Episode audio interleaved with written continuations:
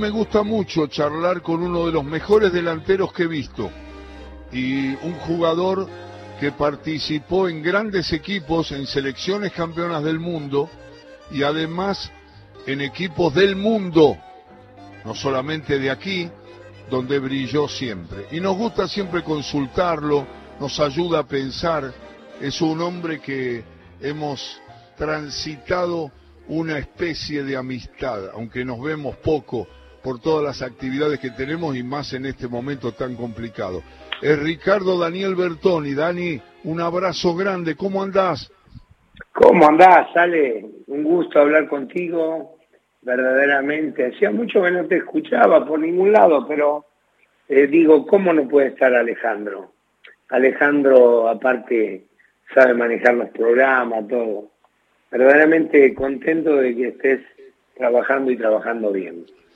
Por suerte siempre, Daniel. Y ahora el 4 de agosto cumplo 47 años de profesión. ¿A vos te parece? ¿No estaremos muy viejos ya? No, yo me siento joven. Yo, 66 años cumplí en marzo. Eh, tuve algunos problemas eh, de enfermedades, pero la he superado y gracias al Alexander Fleming que es un instituto muy importante. Eh, he tenido un problema prostático y bueno, estamos siguiendo para adelante. La vida es una sola y cómo pasa. A, veces voy en el coche y voy pensando cómo pasa la vida, porque ya tengo dos nietos y parece que hubiera nacido ayer y uno tiene ya siete años y el otro tres meses de mi hijo que está en Suiza.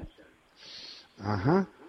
Eh, Ricardo, ¿Cuál es el primer recuerdo? Si vos estamos sentados frente a frente y yo te digo infancia fútbol, ¿cuál es la primera imagen que te aparece? ¿Un jugador, un amigo, un potrero, una cancha, eh, eh, tus viejos? ¿Qué, ¿Qué te aparece primero?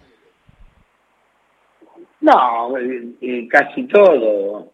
El barrio, los viejos, los domingos ir a la cancha con el viejo a ver Independiente y con Luciano Cabanilla, que era un amigo de mi viejo, y mi hermano Carlos, eh, los partidos de barrio contra barrio, a donde se jugaba solamente por el, honor, para ver quién era mejor de los barrios, ¿no? Y después, eh, bueno, la, la, mami haciendo milanesa mía al bocha, eh, un montón de cosas eh, lindas podía, digamos, para pasar la película de la vida de cada uno, escúchame, tendrías que estar un programa entero.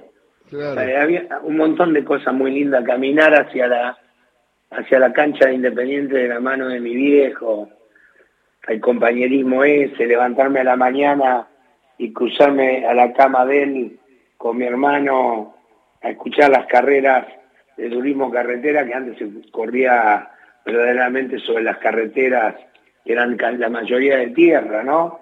Claro. Y nosotros hincha, eh, hincha de Juan Galvez y de Oscar Galvez, ¿me entendés? De esa época.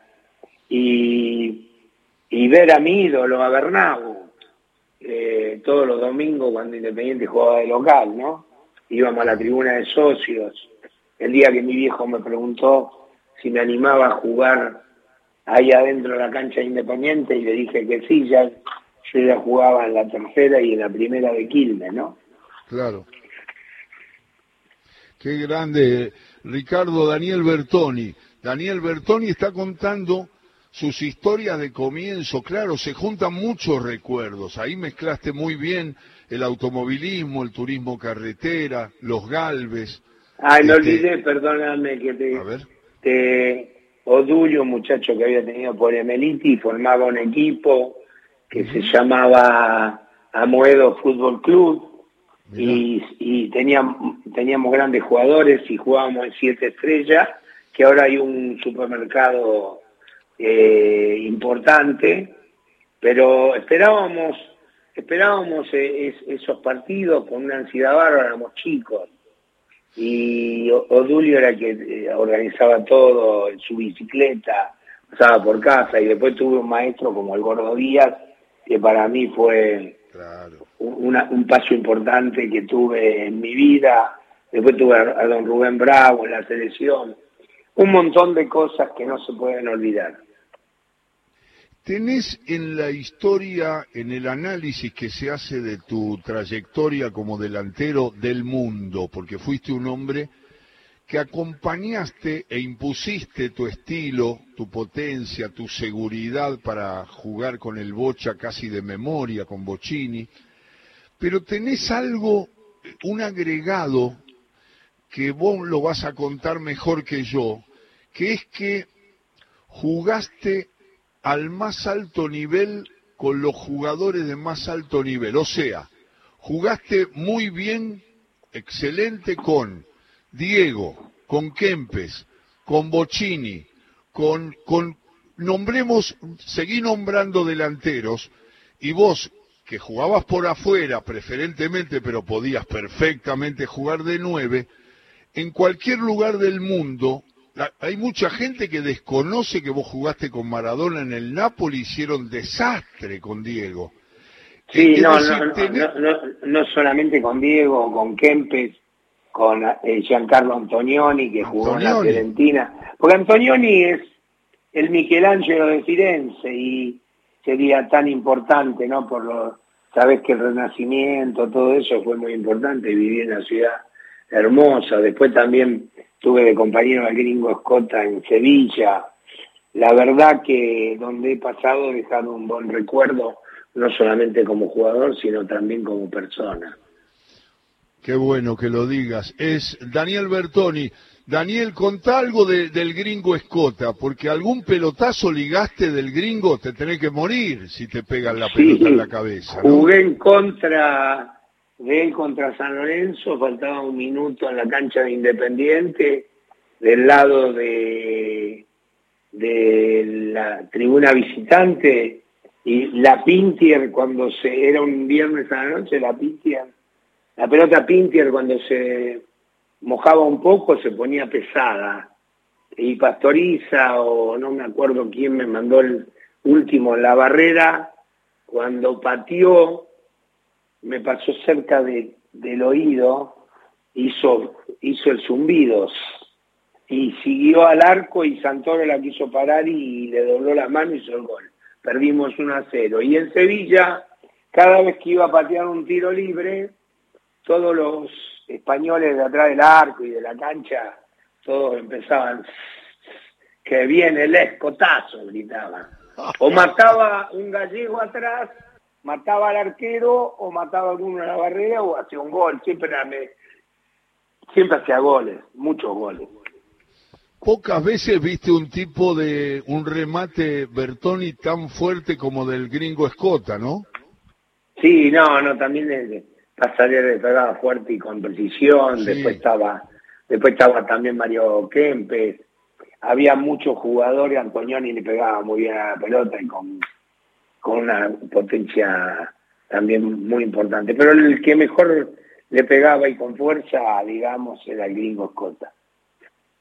Vos sabés que Fontana Rosa tiene una definición de tu, de tu dupla con Bocini que es extraordinaria. Fontana Rosa dice que vos, que Bertoni, era el brazo armado de Bocini, porque, porque el Bocha hacía la pared y vos muchas veces definías, pero el entendimiento entre los dos era una cosa muy particular del fútbol que todos los futboleros recordamos siempre, porque se entendían de una manera muy particular. Sí, no, aparte de, he hecho paredes y ha hecho goles Bocini contra Juventus, contra Talleres de Córdoba, que hicimos una gran pared que comencé yo con él, y con Biondi a lo último que hace la pared adentro del área y había aparecido, éramos estábamos con ocho hombres y apareció Outes atrás mío y yo, y atrás del Bocha que la definió por arriba de, de Gibaudo, y no llegó el defensor. He hecho hacer muchos goles también importantes, y ahí he hecho goles importantes para llegar a finales, gol olímpico he hecho dos, uno se lo he hecho a Cruzeiro, que necesitábamos ganar 3 a 0 y, le ganamos 3 a 0. hice un gol olímpico, después también ganamos el centenario 3 a 2 a Peñarol, hice un gol olímpico, no me acuerdo si a Corvo o a Fossati. Le creo pegaba que a bien Corvo, creo que a Corvo. Sí, le pegaba bien a la pelota, tocaba bien la pelota, la acariciaba, de esas paredes impresionantes con el maestro, yo le llamo el maestro de Bocha, y la devolución que tenía, la visión de juego que tenía, fue uno de los grandes del fútbol argentino, conjuntamente con un montón más que jugué en aquella época. Jugué en contra de Zico, de Falcao, de Liam Brady, de Proaca, de Tonino Cerezo. Falcao era una elegancia uh. dentro del campo extraordinaria. Maestro, maestro, un maestro. Daniel Bertoni, que está charlando con nosotros. Eh, Dani, estaba pensando en las compañías, en las duplas, en los ataques, pero una vez charlando de fútbol en general me dijiste una cosa que me quedó grabada. Escúchame, yo jugué en la época de jugadores que me emocionaban como jugaban. Por ejemplo, el loco René Houseman. me, oh, dijiste, me, emociona Houseman. No, que, eh, primero fue compañero mío, tuvimos cuatro meses en la selección, en la misma habitación, un loco lindo, un corazón de oro, pero después la calidad que tenía Houseman era impresionante, después estaba Alonso, Ortiz, en esa selección había jugadores de gran categoría, y Pasarela, un filiol, uno de los mejores arqueros que vi en mi vida, después estaba Ardile, Gallego, eran jugadores de una gran clase, verdaderamente, y Luque, Leo, que se ha ido, el negro Ortiz, te lo nombré, pero René era extraordinario. René, eh, como, como dije el otro día, estos jugadores eh, podían, eh, digamos, la pelota era el amor de su vida y podían ir caminando por la calle corriente de la mano de la pelota porque la amaban. Sí, así es. Daniel Bertoni está contando esas historias las que compartió, las que adornan toda su trayectoria como futbolista, el recuerdo que más sobresale, es una pregunta que vos me vas a corregir o vas a ratificar. Entre tanta emoción por lo heroico, por las dificultades que afrontaron, es el empate con Talleres y el título del Nacional, aquel equipo del Pato Pastoriza, e, ese partido increíble, es el recuerdo más destacado que tenés. Es destacado, como también he destacado todas las Copas Libertadores que hemos ganado. Yo gané tres Copas Libertadores, tres Copas Interamericanas, un Intercontinental contra la Juve. Ese partido fue especial porque era una época nefasta de la Argentina y la zona del norte la manejaba Benjamín, eh, Benjamín Menéndez. Y no sé si era hincha de talleres o tenía buena relación ahí en Córdoba o algo político y me acuerdo perfectamente que nos, nos bombearon como nunca, como nunca el, árbitro era Barreiro, dio un gol con la mano, un penal inexistente, ganábamos un batero nosotros, por eso nos tocó, nos, echó tres jugadores, eh, como ser, se acercaron a discutir de, el negro Galván, que era el capitán, y lo echó por el gol ese con la, con la mano. Y después lo echa a Trocero y después lo echa a la Rosa, porque no se le podía decir nada, era lo que él esperaba. Y después bajó Grondona, bajó Pedro Iso, Botaro, que no nos vayáramos de la, que no nos vayamos de la cancha y que termináramos el partido y el Pato también dijo, seamos hombres y sigamos el partido. Y no fue bien, no fue bien contra todo en contra. Y estábamos jugando en el barrio Jardín que los ya los los hinchas eh, los, diarios cordobeses ya habían preparado en el medio de cada página o en la tapa talleres campeón. Pero es independiente tenía mística estaba el Beto Outes, Trocero, Villaverde, Pañanini, era un, el japonés Pérez, Galván, teníamos un equipo extraordinario. Eh, contale a la gente, Daniel, es Bertoni que está hablando y recordando el partido de Córdoba. eh, el partido que Independiente empate que logra ser campeón. La primera vez que dirige el Pato Pastoriza Independiente que venía del fútbol francés. Y sale campeón y quiero que recuerdes el aplauso que se ligaron al final de la gente de Talleres reconociendo el fútbol de Independiente y que digas también que vos venías de una lesión y que no jugaste todo el partido, que el Pato te pone, creo que por Brites, y que te acoplas en esa jugada clave que termina con el gol del Bocha, ¿no? Sí, lamentablemente venía de una lesión, de una operación, traté de, de, no había la recuperación que hay hoy, pero fue emocionante porque verdaderamente cuando entramos con Biondi le preguntamos al pato qué hacemos, lo que puedan, y nos empujó para adentro y verdaderamente eh, hacer esa pared, ese gol, la emoción de, la gente de Independiente, la satisfacción de esa gente de una cierta edad que vio jugar a Independiente y ganar tantas cosas.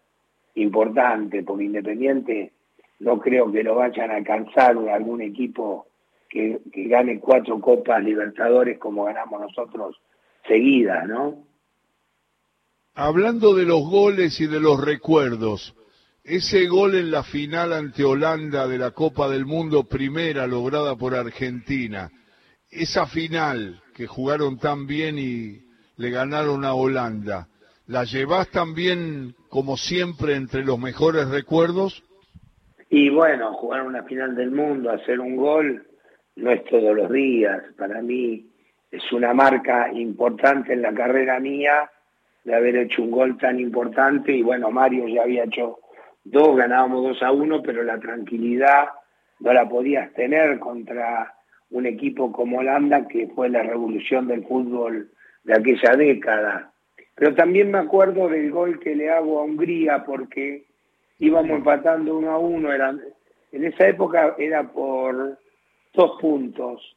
Y si no ganábamos se nos iba a complicar, porque después le ganamos a Francia 2 a 1 y yo entré y hice el gol contra Hungría y fue importante porque fueron dos puntos y dos puntos contra Francia nos llevó a clasificar, pero después perdimos con Italia y tuvimos que movernos hacia Rosario, que Rosario fue importante también porque verdaderamente el apoyo que tuvimos de la gente de Rosario no me lo olvidaré jamás.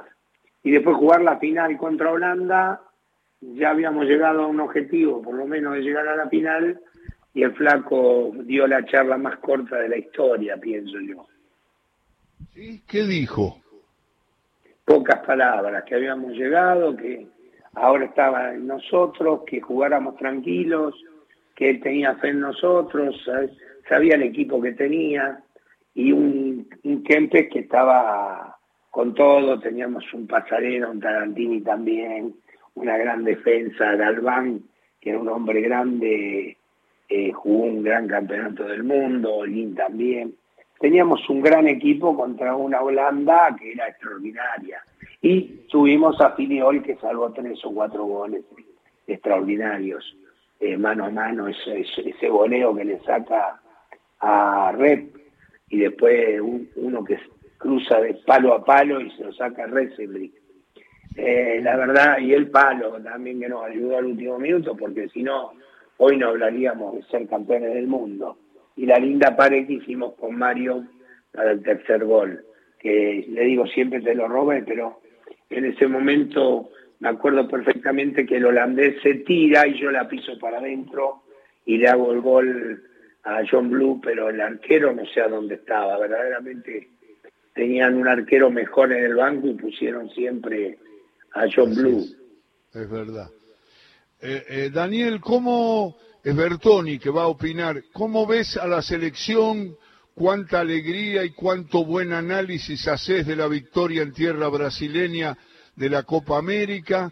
Eh, ¿Cómo lo viste a Messi? ¿Cómo lo ves proyectado al equipo? si le tenés fe para lo que queda de la eliminatoria, falta mucho, pero falta poco para el Mundial, porque es el año que viene en noviembre, o sea que ya está el Mundial de Qatar. íbamos paso a paso, una alegría grande porque soy argentino y porque la selección ganó un título después de tantos finales perdidas. Creo que era de, los, de todos los equipos que llegaron a las finales, no era el, el gran, gran equipo, pero estaba muy bien parado dentro de la cancha tácticamente, ¿no es cierto? Y para Messi también, porque sufrió tanto para ganar algo y bueno, ganaron la Copa América, que es una copa importante como la Copa Europea. Y Brasil verdaderamente salió a jugar el partido igual que Argentina. Y Argentina tuvo una actitud que no hacía mucho tiempo que no veía una selección tener esa actitud. Lo que sucede que jugaba un estilo de hacía un gol y se metían todos atrás y contragolpeaban y no teníamos posibilidades muchas veces de cruzar la mitad de la cancha. Pero merecidamente y hacer ganar en Brasil es importantísimo, no es fácil. Igual eh, Brasil una selección mediocre. Eh, Neymar cree que él solo va a ganar un mundial. Y si Neymar piensa eso, que eh, para, eh, piensa solamente en Neymar, Brasil no creo que pueda ganar nada. Messi cambió sus ideas y juega más para el equipo. Vamos a ver lo que sucede. Eh, vi, también la Copa Europea y hay grandes equipos que vos lo sabés bien, habían desaparecido por mucho tiempo. Hungría le empató a las dos campeonas del mundo, a Francia y a Alemania. Eh, Bélgica es un equipo ya consagrado, que debe ser el último mundial de esa generación. Eh, Dinamarca eh, también progresó muchísimo, Inglaterra lo mismo, Italia también, que venía de haber quedado eliminada. Creo que va a ser un lindo mundial y difícil, porque hay grandes equipos, después Alemania tiene que hacer un cambio de generación también. Qué buen análisis. Daniel, un saludo a tu gente, un abrazo grande, reencontrarte siempre es un placer y un gusto. Un gran saludo y muchas gracias por haber aceptado el convite de charlar en todo con afecto de toda tu historia y de todas las instancias, porque en el fondo somos futboleros. Te agradezco las palabras, te agradezco que me haya dado la posibilidad de poder recordar lindas cosas y lindos tiempos. La verdad que es lindo hablar con vos porque sabes también mucho de la historia del fútbol mundial, no solamente argentino. Un abrazo de gol y nos vemos en otro momento. Chau, chau. Daniel Bertoni, mejorando la tarde de todo con afecto hasta las 5 de la tarde.